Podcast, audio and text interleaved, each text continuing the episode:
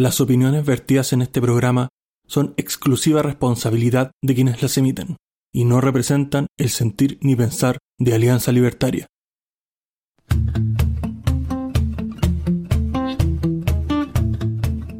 Buenos días, buenas tardes, buenas noches, la hora que sea, desde donde nos estés escuchando de Arica o Punta Arenas. Bienvenido a un episodio más de Libertad o Muerte. En este episodio número 21 les tenemos un amplio panel de invitados que van a compartir con nosotros esta noche y los vamos a ir presentando a uno por uno empezando nada más y nada menos que con nuestro gran amigo el señor director Infierno Cercano. ¿Cómo está el maestro del Averno? ¿Qué nos cuenta? Bien aquí, pues disfrutando de la vida y de nuestro país maravilloso, justo, equitativo, tolerante, weón, y, todas esas mierdas que, que ojalá fuéramos. Seguro que sí. Y también nos acompaña esta noche la bella, hermosa, siempre radiante frutillita libertaria. ¿Cómo estás, amiga mía? Buenas noches, buenos días, buenas tardes. Eh, bienvenido al espacio donde la libertad avanza poquito a poquito. Muy, muy bien. Y otro gran amigo, el señor Carlos, el oso libertario. ¿Cómo estás? ¿Cómo estás? Muy bien, muchas gracias. Bienvenido a todos los que nos escuchan. Eh, gracias por reemplazarme de, de presentador, eh, Ricardo, esta vez. Y espero que la conversación sea del agrado de todos. Claro, claro que sí. Aquí poniéndole dinamismo al corazón a lo que ocurre día a día. Y vamos a continuar con nuestros panelistas, el señor Matías Carmona. ¿Cómo estás, Matías?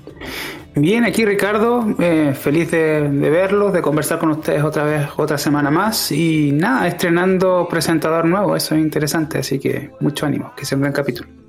Claro, claro. Oye, y tenemos otro amigo que tenía tiempo que no compartía episodio con nosotros, el señor Pelao Cristian. ¿Cómo estás? ¿Cómo estás? Hola, ¿qué tal? Buenas noches, buenas noches a todos los panelistas. Bien, hace tiempo que no andaba por acá, ahora aparecí de nuevo, ah, me invitaron. Y nada, ojalá sea una conversación entretenida como siempre. Y todo el éxito para ti conduciendo el programa hoy día. Oye, que no, claro que sí, tremendo reto. Y continuando, tenemos casa llena hoy y no podía faltar nuestro gran amigo Rodrigo Salamanca. Cuéntanos, ¿cómo estás?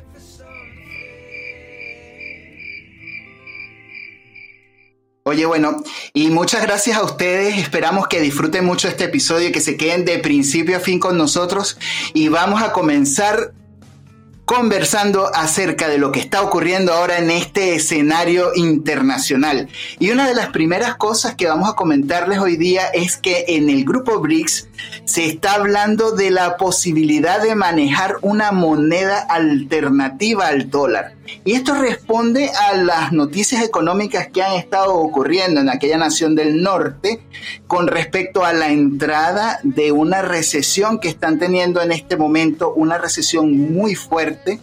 Eh, sobre todo porque lo que está ocurriendo ahorita es que el sector automotriz, que es la burbuja que ha explotado ahorita, la burbuja crediticia, ha traído una un retroceso en la economía norteamericana, lo cual ha deprimido sus reservas y su capacidad, la capacidad que tiene el dólar de ser una moneda de resguardo. Recordemos que estamos en un momento está siendo una moneda que se ha ido depreciando gradualmente y todo esto por las noticias que ha tenido la Fed donde han ido aumentando las tasas de interés.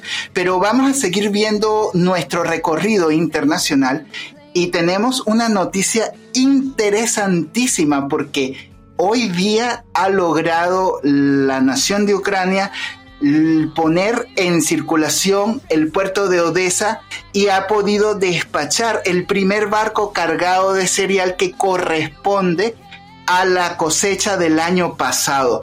Esto con una colaboración que han hecho también con el gobierno de Turquía, donde han podido lanzar este, este barco a aguas internacionales y tratar de hacer este, este cometido que tienen, porque recordemos que Ucrania tiene una gran cantidad de cereales de los cuales depende el mercado internacional.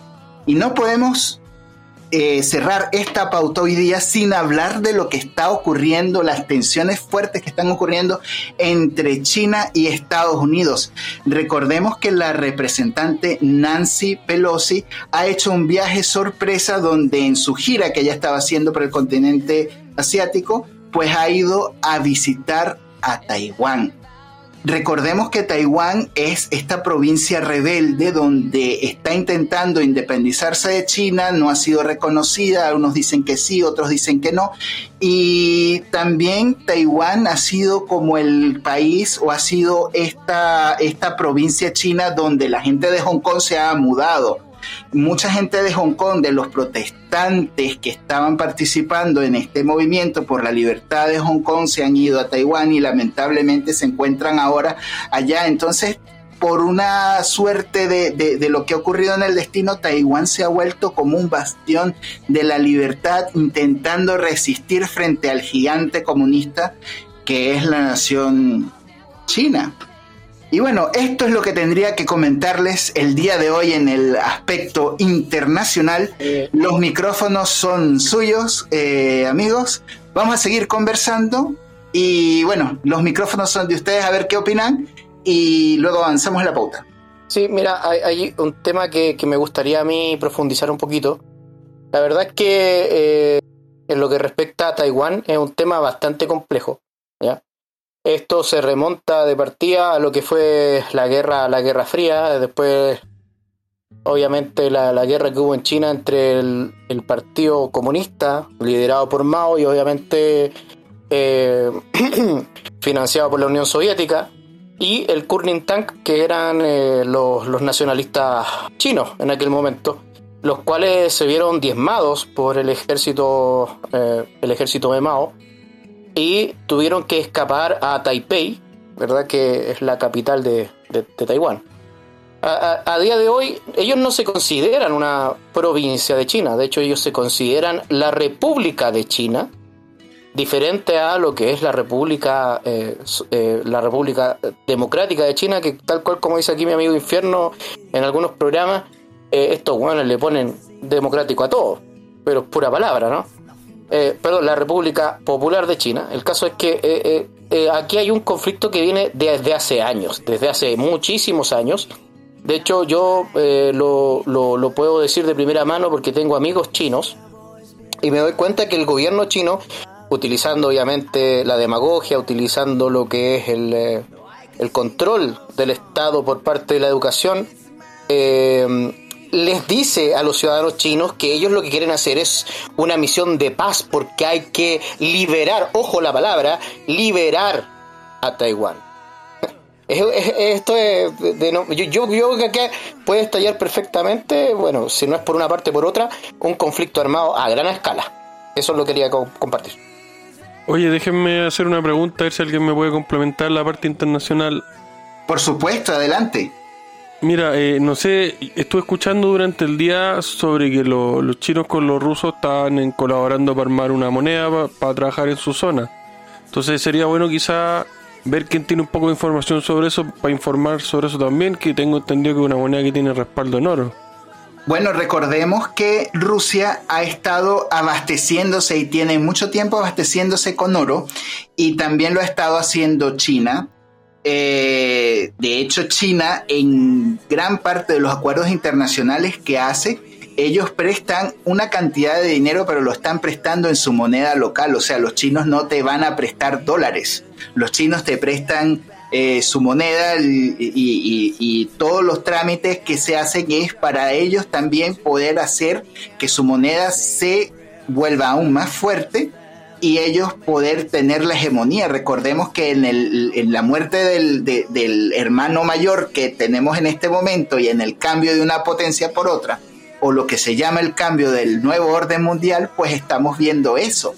Y lo que se está usando para, para el tema del BRICS es cambiar dentro de esta autopista por donde va a circular el dinero, una autopista que le pueda hacer frente a lo que es el sistema SWIFT entonces, ese, eso, todo eso es parte del cambio. Y de hecho, en el momento en el que el dólar ya no sea una moneda de resguardo, todos vamos a terminar ahorrando en, la moneda china, en, yuanes o, o Dios sabe en qué cosa. Eh, si tienen alguna otra, otra opinión, me gustaría escuchar a Carlos, que también él es un gran conocedor del tema o sea, gran conocedor no le pongamos, pero Ah, sí, claro. sí, algo, algo se ubica para que sepan también la- las personas relativas a lo que se habla de esto de la moneda del grupo BRICS, que es lo que tiene que, eh, que es lo que está moviendo este, esta creación de nueva moneda, Eh, tiene que ver con Brasil, Rusia, China, Sudáfrica e India. Eh, tienen que acordarse también de que China eh, está comprando influencia en todos los países y es por eso su expansión bastante agresiva respecto de ayudar, sobre todo, por ejemplo, en las partes del norte de África, eh, donde eh, China ha puesto variadas eh, variados lugares, eh, o sea, variadas, perdón, inversiones para poder producir, por ejemplo, extracción o produc- eh, producciones manufactureras, todo lo demás, pero lo más importante es que debemos recordar que es la primera, eh, China ha establecido la primera base militar fuera de su territorio. Y eso es bastante importante porque Xi Jinping está llevando a cabo esta, esta política expansionista para recuperar eh, en esencia lo que tiene que ver con el nivel imperial del, del Estado chino en este caso. Como bien decía Rodrigo, esta es la República Popular China y la República de China en realidad es Taiwán, que es esta isla que quieren anexionar, pero también hay que recordar que Taiwán está protegida por Estados Unidos por ley del Congreso estadounidense en el 70, en la década de los, la década de los 70, eh, nace esta, esta necesidad de protección. Por ende, el, lo, lo que hay en este en estos ejercicios en el mar indochino son eh, son bastante decidores de lo que puede venir, porque lamentablemente si ustedes miran a su alrededor, lo único que va a traer orden a los distintos países, independientes de sus regímenes, son autoritarismo. Y lo que tiene China, por ejemplo, es autoritarismo puro y duro. Tiene control férreo sobre sus habitantes mediante cámara, mediante sistema de puntaje, y no debemos olvidar eso, que buscan expandirlo. De hecho, se ha hecho, en, por ejemplo, cuando se ha enfrentado a Alemania, que es como una de las más férreas, en contra de China, indicándole que tienen que este problema con los uigures, que la, la ancha comisionada Bachelet los pasó por alto, estos, estos millones de personas que están encerradas en campos de reeducación, que son campos de concentración básicamente, eh, les reclaman sobre los uigures y ellos han dicho eh, ante las organizaciones internacionales que ellos tienen su sistema democrático y les funciona a ellos, porque ellos tienen esa idea tergiversada de democracia. Y lo estamos viendo en muchos países. Recuerden que ya se han repetido cosas internacionales o globalistas, del mal sentido globalista, eh, como por ejemplo la nueva normalidad. La nueva normalidad un- es una puta frase que han repetido todos los malditos presidentes a lo largo del mundo, incluido criollamente acá, cuando Piñera salió a decir tenemos que acostumbrarnos a esta nueva normalidad y todos decían exactamente lo mismo, porque estamos sometidos a grupos así, por eso que estos grupos se van concentrando, en este caso el, el Oriente, para crear esta nueva moneda para devaluar el dólar. Piensen lo que va a pasar con todo el comercio mundial basado en una moneda dólar, que tal vez algunos analistas dicen de 7 a 13 años pueda caer y la hegemonía puede ser esta nueva moneda. Efectivamente. Frutillito, ¿tienes algún tema que quisieras compartir con nosotros? Sí, mira, me gustaría hacer varios comentarios sobre lo que dijeron. Primero sobre Taiwán. eh, a mí me gustaría recordarles que Taiwán todavía está internacionalmente etiquetado como autocracia, o sea, es parecido a lo que le pasa a Ucrania, que son eh, pequeños poblados o grandes poblados, porque en realidad Taiwán es más grande que, Chile, tiene 36 mil kilómetros cuadrados, eh, que se declaran eh, estados libres y soberanos, pero que el país de origen no los suelta, que es lo que pasó con Ucrania versus Rusia y lo que pasa en Taiwán versus Estados Unidos, o sea, China, eh, lo mismo que pasa con Hong Kong, que son provincias de China aún. Eh, miren, acá en el tema del, del patrón oro es bastante interesante, de hecho hay un librito que eh, salió en el año 2014 que es de Juan Manuel López Zafra, que tiene el prólogo de Jesús Huerta de Soto, que se llama Retorno al Patrón Oro, ¿por qué la historia y la actualidad lo avalan como la solución? Entonces, si nosotros tomamos la teoría de ellos, eh, básicamente lo que hace el Fondo Monetario Internacional, que es dueño del Banco, la Reserva Federal de Estados Unidos y los bancos centrales de casi todos los países, es emitir deuda sin tener respaldo de ningún mineral. Básicamente eso es lo que hacen eh, los Soros, los Rothschild, ahora tomaron el dinero del Vaticano desesperadamente, pues sabemos que la reserva del Vaticano en oro era bastante importante porque ellos seguramente en este momento vieron que esto iba a suceder. Entonces, eh, acá lo que a mí no me queda tan claro es quién sería el gran perdedor. Para mí, gran perdedor Estados Unidos no sería, porque según eh, las estadísticas que aparecen en Estatista y en otras páginas de inversiones, Estados Unidos es el que tiene la reserva de oro más grande del mundo. Tiene eh, 8.133 toneladas de oro en sus arcas fiscales. Eh, Alemania le sigue con 3.358 toneladas, Italia, Francia, Rusia, China. China tiene 1.900, o sea, es como un cuarto de lo que tiene Estados Unidos.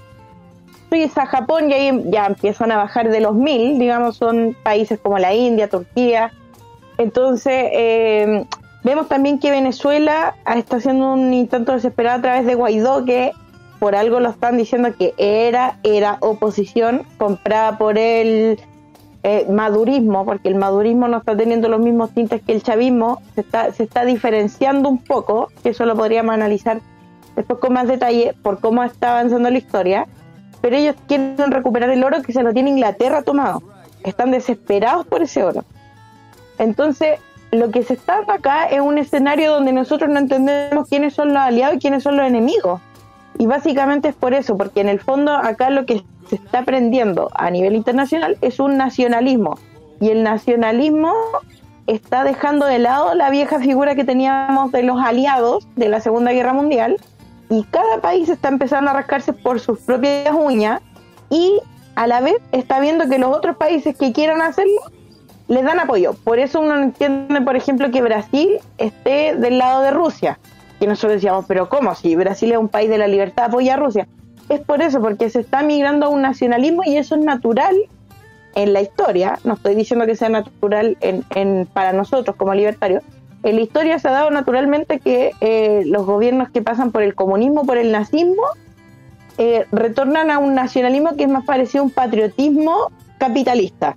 Y precisamente China, si lo analizamos nosotros ahora con la administración de este caballero que está ahora, ha migrado desde un comunismo a un nacionalismo, porque se abrió el capitalismo, sigue manteniendo los antiguos controles del comunismo, pero se ha abierto a, comerciar, a comprar patentes, a, abrir, eh, digamos, cuentas en otros países, cosa que no hubiese hecho un gobierno tan comunista como, por ejemplo, Norcorea, que está ahogado y no tiene escape más que vender cocaína por mercado negro. China ha ido migrando porque en el fondo el mundo empuja hacia un libre mercado. Ahora, ellos pueden ver el libre mercado como política nacional o como individuos, que es lo que aspira un poco nuestro país, que siempre ha aspirado, pero los otros países están armando a nivel de Estado. Entonces, eh, nosotros vamos viendo que grupos como los nórdicos están haciendo fondos eh, monetarios del Estado rentables, y eso nunca se había visto entonces Noruega abrió hace un par de años, 2017, un fondo que renta en otros países que tengan petróleo, ellos invierten capital y así también pueden manejar el precio del barril, que es una cosa bien curiosa. Entonces, si Finlandia lo hicieron con productos, que fue con las maderas, y eh, Finlandia lo está haciendo con, con productos que son de ya más agropecuarios, pero tienen fondos que son de la nación que son rentables. Entonces, estamos viendo que se nos está cambiando el escenario y a lo mejor no lo entendemos tanto, y a mí en realidad me ha costado todavía entenderlo, pero los estados están migrando a ser como una gran empresa, en los estados exitosos, una gran empresa que genera un servicio que es el bienestar social, pero se exacerba el sentido nacionalista. Nosotros no veríamos a ningún noruego no orgulloso de Noruega en este momento, porque están siendo muy exitosos, han paliado la, inflación de una manera súper exitosa. Ni siquiera los laboristas se atreven a tocar la reserva que tiene Noruega, porque han habido gobiernos de laboristas entre medio. No se han atrevido a tocar la reserva porque están entendiendo que la inflación genera pobreza. Entonces, eh, bueno, nosotros tenemos en Chile lamentablemente comunistas tosudos que todavía no quieren entender que lo que rige el mundo es la soberanía y el dinero. Eh, entonces estamos viendo una nueva especie que es como incomprendida, que son estos nacionalistas que están haciendo eh, grandes negocios desde el Estado. Eh, cosa que yo no estoy de acuerdo, prefiero un Estado pequeño y que las personas sean libres. Pero como hay eh, empujes de imperialismo y también de derrotar al orden mundial, porque lo han dicho abiertamente muchos estados, Turquía, Arabia Saudita, eh, están empezando a hablar de, su pensamiento más profundo eh, contra la OTAN. La OTAN también es un símbolo del nuevo orden mundial porque la OTAN ha controlado países y le ha dado órdenes erróneas.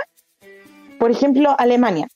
Alemania se lleva al pie de la letra las órdenes de la OTAN y luego vemos declaraciones de la senadora eh, que va al Congreso de la Unión Europea, que es alemana, diciendo que ellos también son culpables porque no se dieron cuenta. Actualmente Alemania está con un 20% de gas dentro del territorio, o sea, en el fondo se está muriendo de frío, porque le cerraron la llave y Estados Unidos no le está ayudando. Entonces el paternalismo está quedando atrás.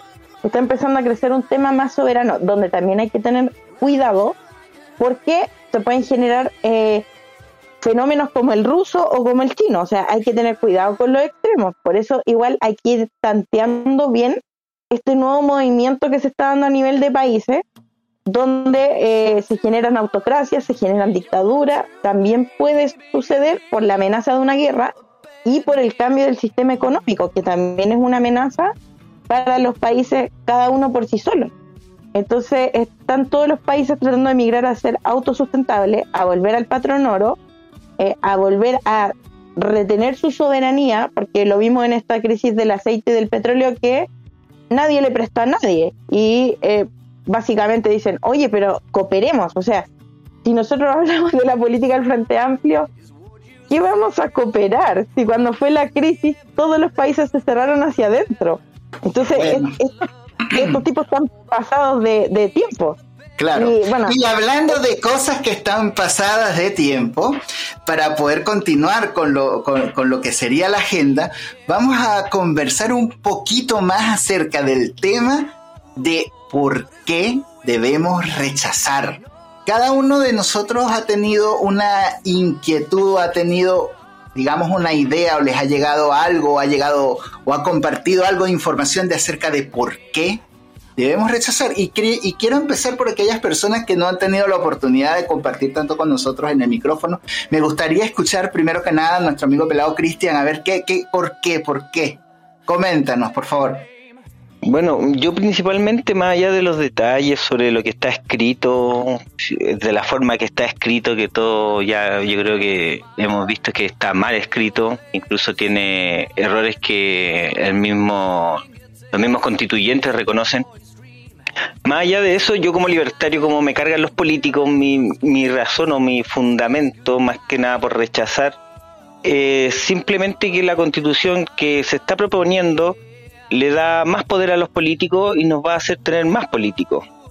¿Ya? Y como la mayoría de las personas pensamos que los políticos son el gran problema de este país y siempre puteamos a los políticos porque hasta la gente de izquierda inconscientemente putean a los políticos, pero su ideología los hace amarlos a la vez, es una cosa bien rara.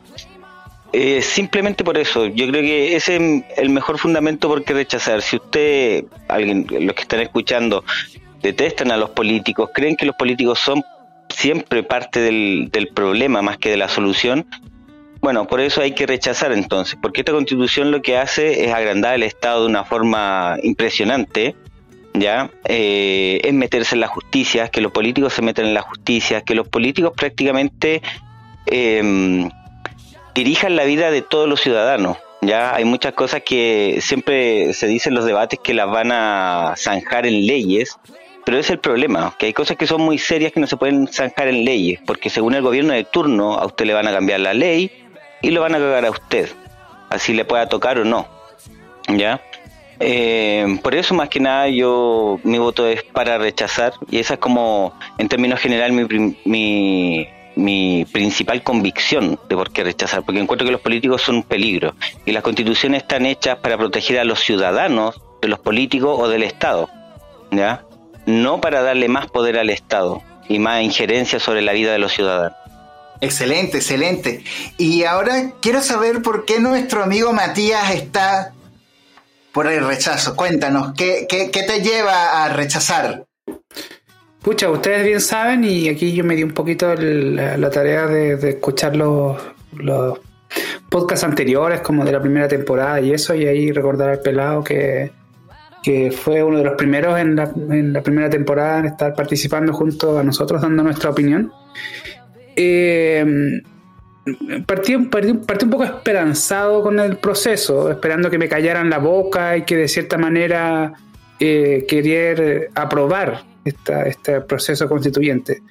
Pero ahora yo estoy ya 100% rechazo, ya más que nada porque hay muchas cosas que son malas y ahí aprovecho y les digo a la audiencia que revise unos videos que subimos a nuestro canal de YouTube que son al menos cinco motivos por los que rechazar que son videitos cortitos que, que son cuñas nomás, no hay nada de eso. Ahora yo creo que todos acá tenemos algún motivo por el cual rechazar y que podemos defender eh, con, con- con uñas y con dientes, como por ejemplo el trato desigual frente a la ley y la creación de castas privilegiadas en, la, en- en- en el texto. Y eso, pues yo creo que es una buena oportunidad para que al menos cada uno de nosotros dé una opinión del por qué deberíamos rechazar y así conocernos cada, más, cada vez más. No sé, micrófono abierto. Claro, muchas gracias. Eh, Carlos, cuéntanos, cuéntanos. Bueno, el motivo por rechazar el que todos conocen, pues básicamente, bueno, este está hecho por una por una manga de tipos weón, que llegaron con un afán refundacional weón, y de revancha, pero totalmente grande e inusitado. Ni siquiera se midieron en todo lo que tiene que ver con, con la estructura de la Constitución, pero sí están claros del daño que provocan. Y ese, ese- esa, esa claridad se puede ver notoriamente en el momento de cuando cerraron el circo constitucional, porque cantaron el himno cuánto tres veces no me quedo corto. Y antes habían hecho weón, ah, habían hecho callar a los niños en la apertura le faltaba poco para empezar a saltar sobre las mesas como simio yo yo pienso que lo que tiene que ver con esta proposición es de común sentido cualquier persona que la lea a pesar de que más del 90% de la población chilena no leyó la constitución actual dudo que lean la otra, pero si la van a leer, vean un solo artículo, tomen cualquiera. Es así de, es así de simple la apuesta. Tomen cualquiera y van a ver de qué manera se está tratando de destruir la institucionalidad. Nada más que eso. E incluso en las familias se puede ver eso. ¿Por qué? Porque usted, estimado auditor, no olvide, la familia también es una institución. Ojo a dónde pueden llegar los políticos. Lo que decía también el pelado tiene mucha razón.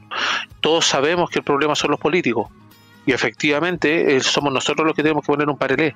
El problema es que los ciudadanos que somos pacíficos, que trabajamos que nos es- esforzamos por rascarnos con nuestras propias uñas, que así debiera ser, no, no tenemos la capacidad de poder coordinarnos con otras personas que piensan igual porque por definición somos libres. No somos unas ovejas como estos, estos zurdos que andan haciendo una y mil problemas. Antes eran 30 pesos. ¿Dónde están los 30 pesos? Ahora que la benzina va a tocar dos mil pesos. ¿Qué va a pasar con eso? La- las protestas y todo lo demás. ¿Dónde quedaron? Ah, no, eran, eran reclamos del pueblo. La constitución, ¿cuándo se mencionó? El 18 de octubre, que es cuando empezó toda esta mierda. El 19 de octubre que siguieron quemando, solamente vandalizando. Dice la señora Juanita que no salió a quemar y todo. Efectivamente, de hecho yo trabajaba en el centro y yo me acuerdo. Y tú salías y decías, ¿qué mierda pasó? Claro, no, es que la gente estaba hastiada y todo eso es mentira. Y es mentira no el sentido de estar hastiado por un cambio. Es mentira que toda esa destrucción haya sido por eso, porque están descargando la destrucción de unos pocos imbéciles, vándalos, delincuentes, en todo el hastío de la población que trabaja y que sustenta a estos políticos de mierda que son los mismos que le pagan a los delincuentes. Oye, qué interesante opinión. Y bueno, para continuar con, con nuestros panelistas, me gustaría saber qué opina nuestro director, señor Infierno Cercano. Cuéntenos. Mira, yo recuerdo en unos grupos que estábamos antes, en ciertos intentos de organizaciones que participábamos, donde yo fui muy crítico del, del inicio del proceso, donde decía que algo que nacía de- del desorden no podía terminar en otra cosa que no fuera desorden. Y eso se vio claramente con el con, con la imagen internacional, ¿cachai? Que los extranjeros o cualquier persona, ¿cachai? De Chile o que no vive en Chile o que vea la noticia, cuando hablamos de la convención constitucional que se hizo en Chile, vemos la foto del Pikachu con el dinosaurio dentro del Congreso. y es una vergüenza ajena terrible. Ahora, eh, tengo que decir sí, que producto de las encuestas quizá se están exacerbando los fallos del gobierno y del jefe de campaña que es el Merluzo. Debido a que están cagados de miedo porque ven que están, tan medio igualadas las preferencias. Entonces estos buenos en, en, su estar cagados de miedo se están mandando cagadas. Y nos encontramos con cosas como los comentarios de Stingo, nos encontramos cosas como las salidas que se está pegando el presidente en, horario que, Recordemos que el presidente es presidente desde que se levanta hasta que se acuesta. Es un cargo de confianza importante y no puede estar eh, invirtiendo el tiempo en puro huevear. Y hay otra cosa que me gustaría mencionar rápidamente, que esta cuestión que pasó, que, no la vi en la, en la pauta y por eso lo voy a mencionar así, esta cuestión de marcar las casas a prueba, no sé, me hizo reminiscencia a esas películas de la guerra, donde se marcaban las casas de dónde estaban los judíos y no sé, me parece horrible, me parece una muestra de totalitarismo asquerosa, me parece parte de la cultura de la cancelación, porque lo que están haciendo aquí no es marcar las casas que aprueban, es ver qué casas no están marcadas. Y ojo con eso. Oye, sí, es verdad. Eh, Rodrigo, ¿estás con nosotros todavía? Eh, supongo que sí, pues si. Por favor, adelante. Supongo que el internet me va a dejar a decir mi, opinión. Bueno, cortito, la verdad es que yo creo que ya lo han dicho todo, pero en lo que a mí respecta como emprendedor y como eh, profesional de las finanzas, lo que más me preocupa en estos momentos, y de hecho se viene dando desde hace ya casi dos años, de hecho más, si tomamos en cuenta la, la reforma tributaria Bachelet, es la enorme incertidumbre que eh, estamos sufriendo como país. O sea, la verdad, eh, no estamos en las mejores condiciones para, eh, para hacer negocios en Chile, ni tampoco para que vengan a meter plata. Y con esta constituyente, lo más probable es que nos vayamos más al, al carajo. Hay que mencionar, y con esto termino, que muchas mediciones internacionales dicen que Chile este año ni siquiera va a crecer al 1%, es decir, a menos del 1 y lo más probable es que tengamos un crecimiento negativo. Entonces, eh, eh, esta, esta cuestión, este proceso, lo único que ha provocado una enorme incertidumbre donde eh, los, pequeños, em, los pequeños negocios se ven incluso más afectados que los grandes. Muchas gracias, Rodrigo. Frutillita, cuéntanos, ¿por qué rechazas? Yo rechazo por el artículo 45 transitorio, para que los auditores lo lean es un totalitarismo asqueroso. Léanlo y van a quedar igual que yo. Y hablando de cosas que están pasando, es efectivo lo que está diciendo nuestro director infinito cercano acerca de el marcaje de las casas y la forma como empiezan a utilizar la inteligencia. Esto es muy de los comunistas. El localizar dónde están los opositores en Venezuela, eso se llamó la lista Tascón. Y la lista Tascón pues permitió que aquellos adultos mayores que protestaban perdieran sus pensiones. Aquellas personas que protestaban podían perder su vivienda que le había sido asignada por el Estado y a la final cuando el Estado controla absolutamente todo pues tienen una forma de construir la prisión donde van a terminar de robarte tu libertad. Y continuando con la pauta, hablemos acerca del caso de Matías del Río y lo que pasó con el convencional Stingo. ¿Quién quiere comenzar con este tema tan interesante? Stingo es un imbécil. Eh, bueno, eh, yo quería hablar también sobre este tema. La verdad es que, mm, a ver, más allá de que sea Matías del Río, acá lo que vemos es una postura absolutamente autoritaria por parte de la izquierda. De hecho, lo veníamos viendo con Daniel Stingo, eh, no solamente con él, sino que anteriormente con Boric y anterior a eso también incluso con Daniel Jadwe. Me pueden decir, no, es que Daniel Jadwe no, sí, Daniel Jadwe también porque es parte del gobierno, o sea, el gobierno, el, Partido Comunista es parte del gobierno, así que sí. Esta cuestión de lo que es la ley de medios, pero yo, la verdad, eh, me he metido, por ejemplo, en foros de, de gente de izquierda, eh, de izquierda bien radical, y hacían votaciones, por ejemplo, ¿quién es el periodista más facho de Chile? Y adivinen quién salía en primer lugar. Matías del Río. Entonces, esta es una campaña de desprestigio que se viene haciendo hace rato. Y por lo que yo sé, sí está teniendo bastante repercusión porque de manera eh, transversal se está eh, acusando esta situación y quien va a tener que dar la cara eh, va a ser el director de prensa de, de, TVN. Hay que recordar que actualmente TVN, obviamente, como buen canal estatal, tiene una directiva que es totalmente pro gobierno. Pero por lo que investigué, incluso otros directivos de otros departamentos también están en contra o estuvieron al menos en contra de, lo que fue este suceso. Eso es lo que yo quería aportar y me gustaría también escucharos a vosotros.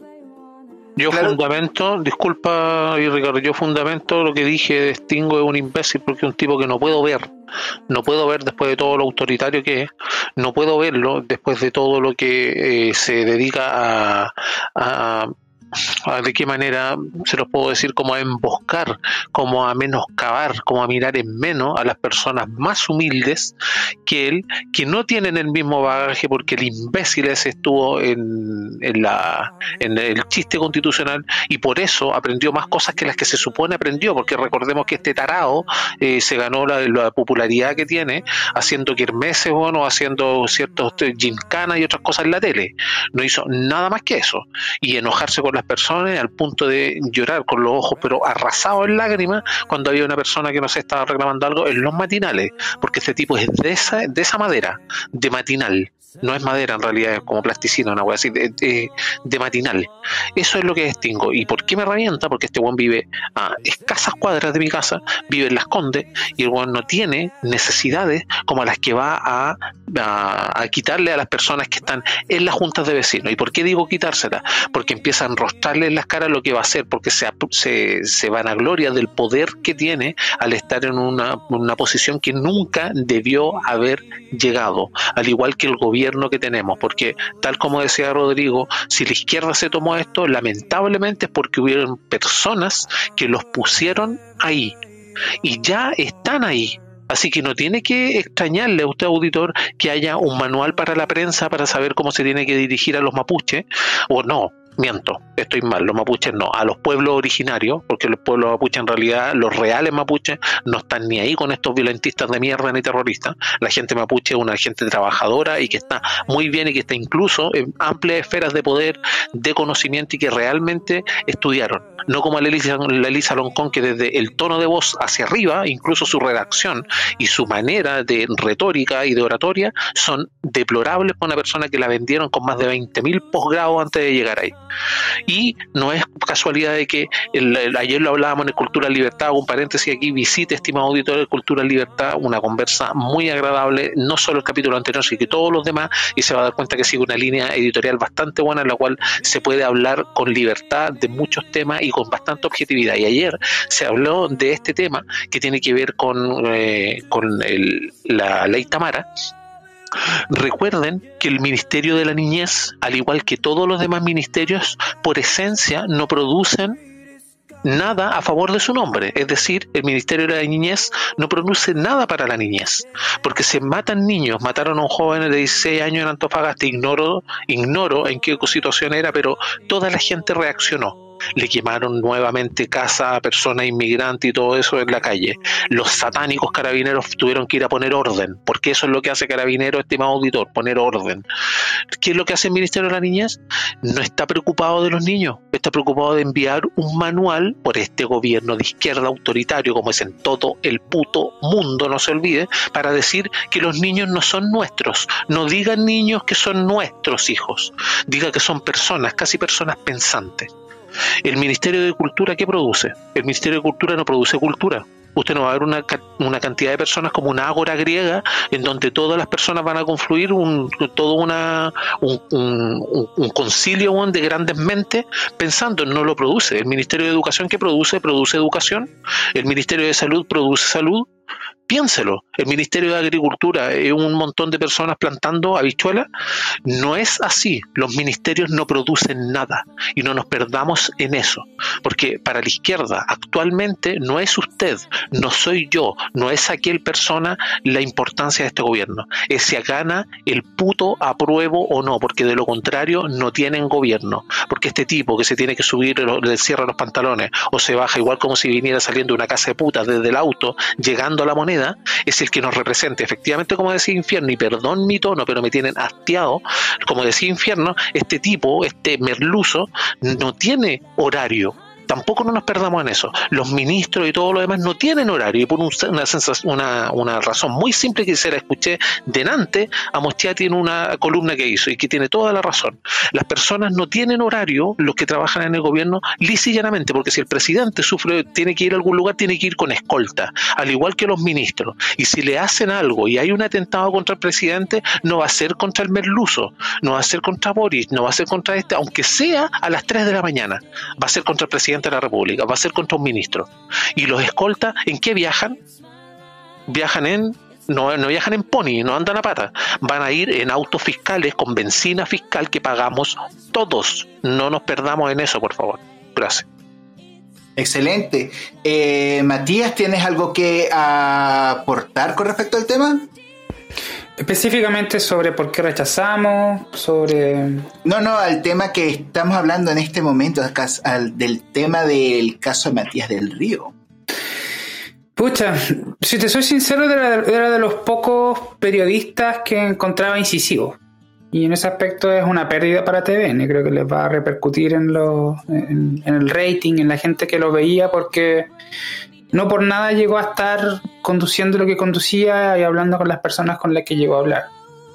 Eh, y en ese aspecto es malo que creo que, la, que, eso, que las presiones políticas hayan cedido para, para afectar la libertad de expresión, la libertad de periodismo, que es súper clave. Yo creo que hay, que hay que ser crítico en ese aspecto. No sé si realmente. Y ahí es muy interesante escuchar cuáles son los argumentos del, de la otra vereda, entre comillas, de por qué se defiende ese, ese, aspecto. No sé qué han, han, sabido ustedes de eso. Eh, mira, la verdad es que yo, yo personalmente veo que hay gente mm, que se tiene muy poca comprensión lectora, claro. Eh, porque el texto te puede decir muchas cosas bonitas, entre comillas, pero aquí, desde el punto de vista financiero, hay aparte de lo político, que obviamente es importante, pero desde el punto de vista financiero, eh, oh puta, me quedo que me equivoqué de tema, weón. Sí, entonces ¿qué estás hablando? sí. Sorry, eh, un lapso, un lapso, un lapso. Sí, lo, tomo yo. Eh, sí, pues chiquillos, entonces ahí les pregunto. Estoy viendo otra cuestión también, entonces me... Ya, déjenme aprovechar yo entonces el, el, caos que se acaba de generar para hacer un comentario también respecto a lo de Matías del Río. Y es que, mira, yo no cacho a Matías del Río. Entonces no, no, no voy a darle de defensa de que él era bueno, malo, buen periodista, mal periodista. Y yo no tengo carajo idea. Porque seguramente si lo veo en una imagen me voy a acordar de él, pero de nombre no tengo carajo idea. Lo que sí me parece conveniente, no en el sentido de que sea justo o no sea justo, sino que deja en evidencia un poco cuál es la forma de actuar de esta gente infeliz, ¿cachai? Que está proponiendo esta porquería de texto. ¿Cachai? Deja en evidencia este gobierno zurdo de cumpleaños de cabro chico, weón, que, que actúa como es, que se deja en evidencia, que se muestra como realmente son. Entonces, en ese sentido, yo creo que estas cosas es bueno que ocurran ahora, porque los dejan en evidencia y la gente, yo espero que con este tipo de cosas empiece a darse cuenta cómo ellos realmente actúan y cómo hablan y después cómo actúan. Claro. Bueno, y continuando con nuestra pauta, Vamos a hablar acerca del copago cero, los trasplantes y los casos que se están destapando hoy en día con respecto a la desigualdad ante la ley. Eh, Frutillita, ¿tienes algo que contarnos acerca del tema? ¿Qué, qué pasó con el copago cero? cuéntanos. Sí, miren, eh, Boric lanzó eh, una campaña que puso copago cero, que eh, en el fondo deja a las letras T y D de FONASA pagando cero en el sistema público. Eh, y también hizo un cambio en el tema del fondo para trasplante en donantes vivos. los donantes vivos tradicionalmente son personas que eh, tienen cáncer de pulmón, trasplante cardíaco, de hígado, etcétera, etcétera. Y los únicos trasplantes de donantes vivos que quedarían sin cobertura actualmente, porque no están en el GES, son los hepáticos y que caían precisamente en este fondo de, de donantes trasplante vivos y también funcionaba para los usuarios de ISAPRE, que eh, no tenían los fondos para pagar el trasplante en el sistema privado porque como no tiene cobertura GES, lo tenían que pagar de su bolsillo. Entonces, en este caso lo que estamos viendo es que Boric está privilegiando en ambos casos al sistema público versus el privado y eso sería anticonstitucional porque en el fondo la constitución que nos rige hoy dice que tenemos igualdad ante la ley y además de eso que el usuario tiene libre elección a pesar de que el Estado financie o le dé protección financiera según la misma ley orgánica que es del AUS. Entonces eh, me gustaría que comentaran con estos antecedentes, porque en el fondo si el da pago cero para, para las letras C y D, lo tendría que dar también para que las letras C y D lo hicieran en el privado. No puede hacer los usuarios cautivos según la constitución actual. Eso les traía de información para que ustedes lo puedan analizar ahí. Políticas merluzas. Bien, ¿alguien tiene algo que quisiera comentar acerca del tema?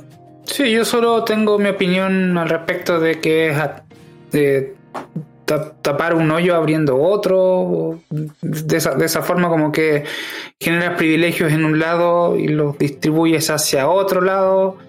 En, ese aspecto como que no me va ni me viene.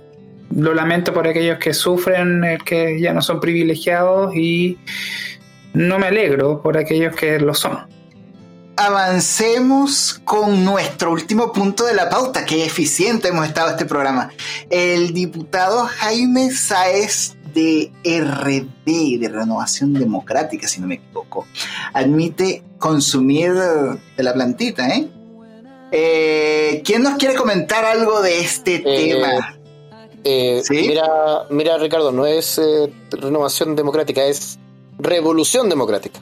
Sea como fuere, yo, en primer lugar, debo decir que no tengo ningún problema que la gente consuma alguna sustancia. Eso está en su total absoluta libertad, ¿ya? Lo que hay que decir, sí, es que estas cosas en la política se tienen que transparentar. Y ahora, lo que no está claro, lo que no está claro en este caso, según hasta donde yo entiendo, si alguien tiene otra información, sería bueno que la podamos debatir eh, y obviamente eh, compartir, es que lo que no está claro es de dónde eh, viene precisamente, cómo él obtiene el, producto. Ahora, obviamente no vamos a hacer gárgaras con, con un pito de marihuana, pero igualmente sería súper importante que él explique si eso lo financia, por ejemplo, si tiene su plantita, el loco, el loco la, la riega, la cuida o... Eh, por ahí escuché también que estaban especulando que hay gente que se la regalaba. Claramente, eh, al menos voy a destacar que el tipo fue honesto y lo dijo. Yo estoy seguro que hay, algunos que están ahí súper jalados y no. Oye, pero, pero que interrumpa Rodrigo, pero ¿qué tipo de honestidad es esa que así cuando estáis entre el spa y la pared, weón, porque te van a obligar a No, claramente fue una, fue una honestidad forzosa. Si yo no te voy a decir que, que me voy a sacar el sombrero por él, pero al menos lo dijo, ese es el punto. Eh, lo que no ha dicho, y no, como dije, no, no ha transparentado es cómo la obtiene. Ahora, ah, también hay que, hay que recordar que eh, los, em, los diputados, en este caso, reciben financiamiento, obviamente, por parte del Estado, y eh, creo que es un delito, eh, sería un delito en el caso de que estaría comprándole, por ejemplo, a un, a un, a un narco o a un, a un microtraficante, porque eh, de partida ellos tienen el derecho, el deber, perdón, de denunciar eh, si, están enfrente de, de algún ilícito. Entonces, eh, yo creo que lo debatible en ese aspecto es la forma en la cual está obteniendo, más que el hecho de que consuma o no consuma. Yo, yo veo que el problema está en el origen, donde obtiene ese producto. Pelao, ¿qué opinas acerca del tema? No sé, yo ahí tengo emociones encontradas, yo creo. Eh, claro, a mí tampoco, ¿sabes? Tenía que ser además el, el, tipo este. Eh, yo creo que un político puede consumir marihuana como puede tomar alcohol, sí. Puede consumir cocaína, eh, ahí decimos que no, a lo mejor. Ya, ahora, claro, el que consuma marihuana yo tampoco lo veo como malo, no veo mal el consumo de marihuana. Yo creo que está bastante aceptado dentro de la sociedad hoy en día acá en Chile el consumo de marihuana, es bastante regular. De hecho, hoy en la tarde fui a dar una vuelta con el perro y caminando por ahí por el centro, el olor a marihuana es bastante notorio a medida que vais pasando entre medio de la gente. ¿Ya? Eh, pero caemos en esta asociación que hace eh, Rodrigo muy bien, que es de dónde la saca. Pero efectivamente él podría tener su planta, se la pueden regalar, qué sé yo pero siempre yo creo que de alguna u otra forma lleva un nexo un nexo al que al que se da hoy en día con o que ha pasado por ejemplo con alcaldes y, traficantes ya eh, se puede llegar a eso eh, es la marihuana la puerta de entrada como para que un político por ejemplo empiece a tener contactos con, con traficantes a empezar a hacerse favores y empezamos de a poco de a poco hasta que la corrupción no nos consume. Ya, yo creo que ahí es válido una discusión. Eh, yo creo que un político, alguien que, que, ocupa un cargo de representación, no debería, ojalá, consumir marihuana o consumir algún tipo de droga para evitar ese tipo de, nexos.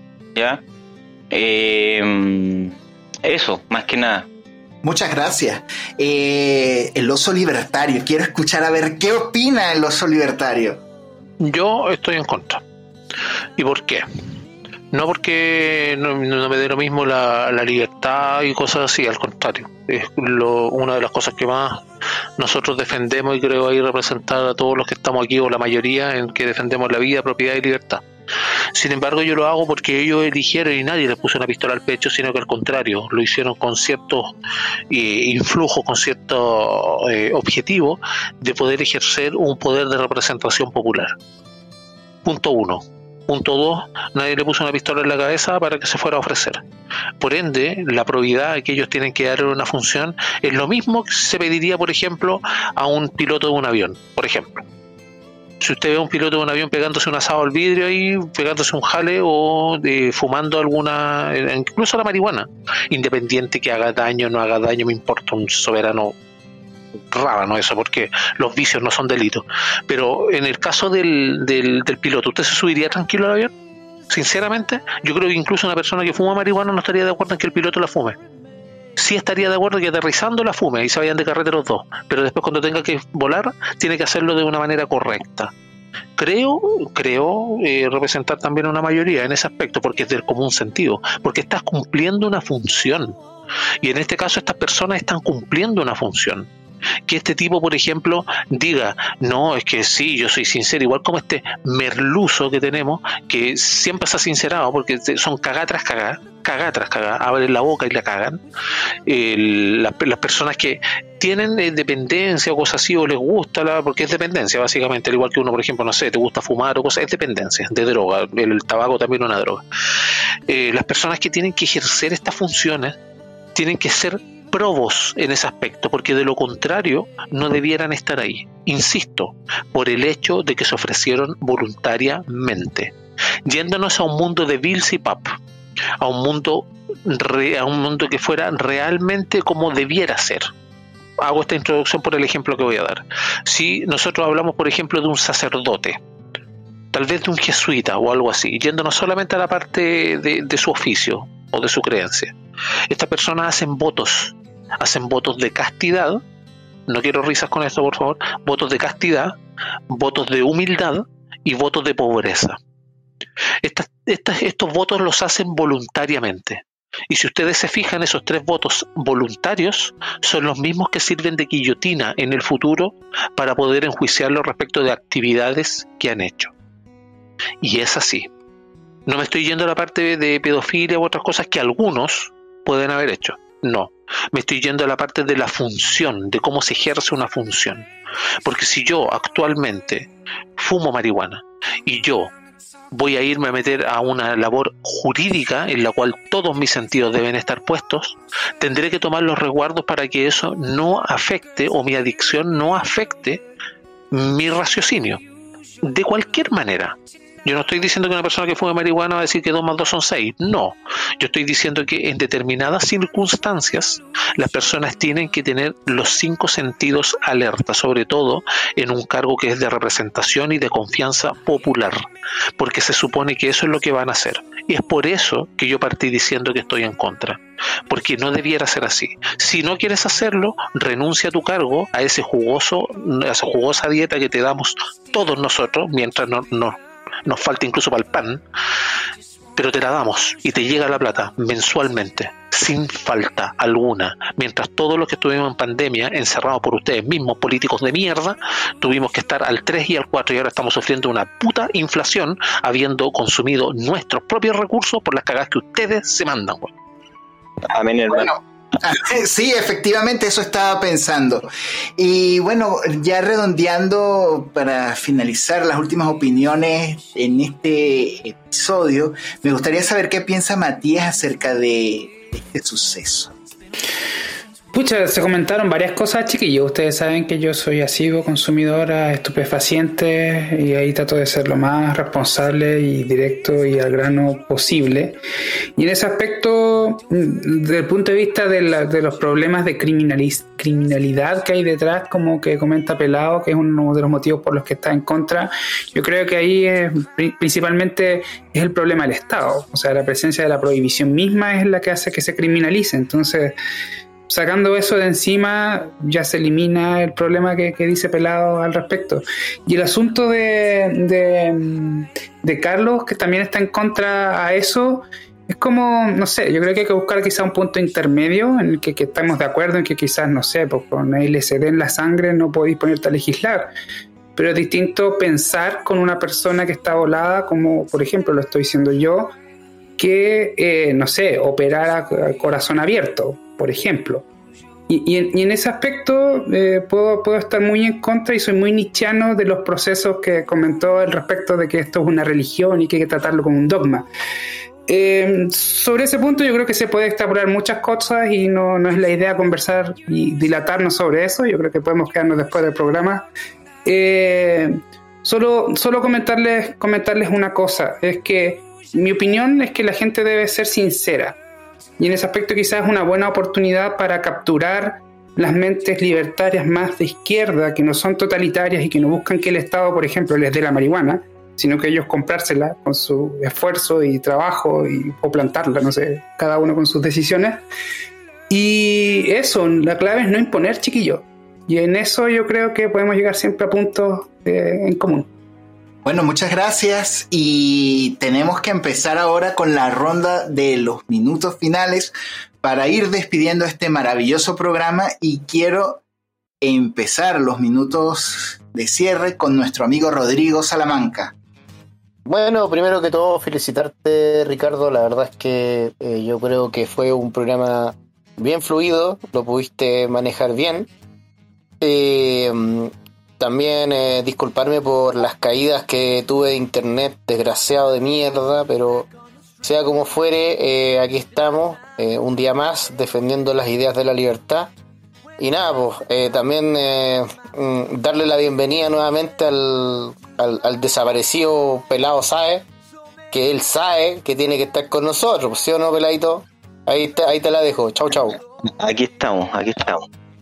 Bueno, muchas gracias. Sí, efectivamente. Y Pelado, por favor, comparte con nosotros eh, tu reflexión de cierre, tu minuto libre. Adelante. Eh, no, muy bueno el programa, estuvo entretenido, estuvieron bastante buenos los puntos que todos plantearon, me, gustó, eh, los escuché a todos atentamente. Eh, nada, cerrar con qué. Eh, ah, bueno, felicitarte, estuvo buena la conducción, salió todo bien, a pesar de, incluso con el Rodrigo ahí haciéndote zancadilla con su conexión a internet, pero salió bastante buena. Eh, nada, con respecto a, todos los temas que hablábamos, etcétera, etcétera, eh, lo de Stingo a mí me faltó y quería hacer un punto sobre lo, lo, de Stingo y Matías del Río, que no alcancé ahí a opinar un poco. Eh, yo creo que ahí estamos llegando a algo que hace tiempo decíamos que cosas que aquí no pasarían y cómo cada vez nos vamos acercando a estas censuras que se están aplicando de, distintas formas, no, no solo lo que pasa con Matías del Río, sino que en distintas formas esto de la mentira, de tratar a todo el mundo de mentiroso. Eh, creo que ahí hay un camino bastante peligroso que se está haciendo como un poco común pero por suerte hay gente que está saliendo a, desmentir a los que tratan de mentirosos a los otros, ¿ya? Eh, y hay que seguir buscando el camino de la verdad nomás, y, y la verdad se encuentra eh, escuchando distintas opiniones, buscando información y uno se puede armar una verdad, eso. Muchas gracias, Pelado. Y ahora vamos a darle su minuto de reflexión de cierre de este programa a nuestro amigo el oso libertario. Gracias Ricardo, bueno, darle las gracias a las personas que nos están escuchando y que aguantan mi pataleta, pero perdón, yo estoy hastiado, pienso que tal vez ustedes también están hastiados, pero en realidad hay cosas que aquí no, no podemos dejar pasar y, y aunque sea diciéndolo de esta humilde tribuna, eh, no tememos jamás en decirla. Eh, Recuerden que, como decía Frederic Bastiat, todo el mundo quiere vivir a expensas del Estado, pero se olvidan que el Estado quiere vivir a expensas de todo el mundo. No debemos dejar eso. No debemos venerar las cadenas que nos encadenan, valga la redundancia de esta esclavitud que tenemos. Recuerde también, y solo un tip, que al año usted trabaja dos a tres meses para el Estado. Si no me cree, saque la cuenta entre impuestos y lo que usted gana. Muy buenas noches. Muchas, muchas gracias. Frutillita, tu minuto de cierre. Quiero agradecer a todos y recordarles a raíz de la pauta internacional que Lagos vendió el oro y le trajeron la mitad de bonos soberanos. Entonces tenemos unos papeles votados en la caja de Hacienda que no sirven para nada porque Ricardo Lagos pensó en vender el oro. Para que lo busquen, van a encontrar ahí la caída en el año entre el 2000 y 2006. Vendió, se lo retuvieron y después dijeron que era tungsteno lo que tenían adentro de nuestras barras de, de oro. Así que eh, esto, dato curioso. Muchas Da- gracias a todos y gracias Peladito y gracias Ricardo. Dato curioso. Bueno, y finalmente el minuto de nuestro señor director, señor del Averno. Cuéntenos. Adelante. A ver, quiero referirme en mi cierre un poco al tema de las drogas. Eh, yo coincido con tanto con Matías como con Oso en varias cosas, en otras no, pero yo creo que el, fondo del asunto es la transparencia. Eh, no es lo mismo eh, votar por una persona que tú sabes que es consumidor de lo que sea, eh, que por una persona que tú no sabes si eso no es. Entonces yo en ese sentido yo apelaría a que cuando una persona tiene un cargo público. Que es responsable de las personas, uno como votante escoja si está dispuesto a darle el voto a una persona que consume o no está dispuesto. De la misma manera que uno cuando sale a un carrete decide como adulto, y voy a insistir con esto como adulto, decide si se sube o no al auto un amigo que ha curado.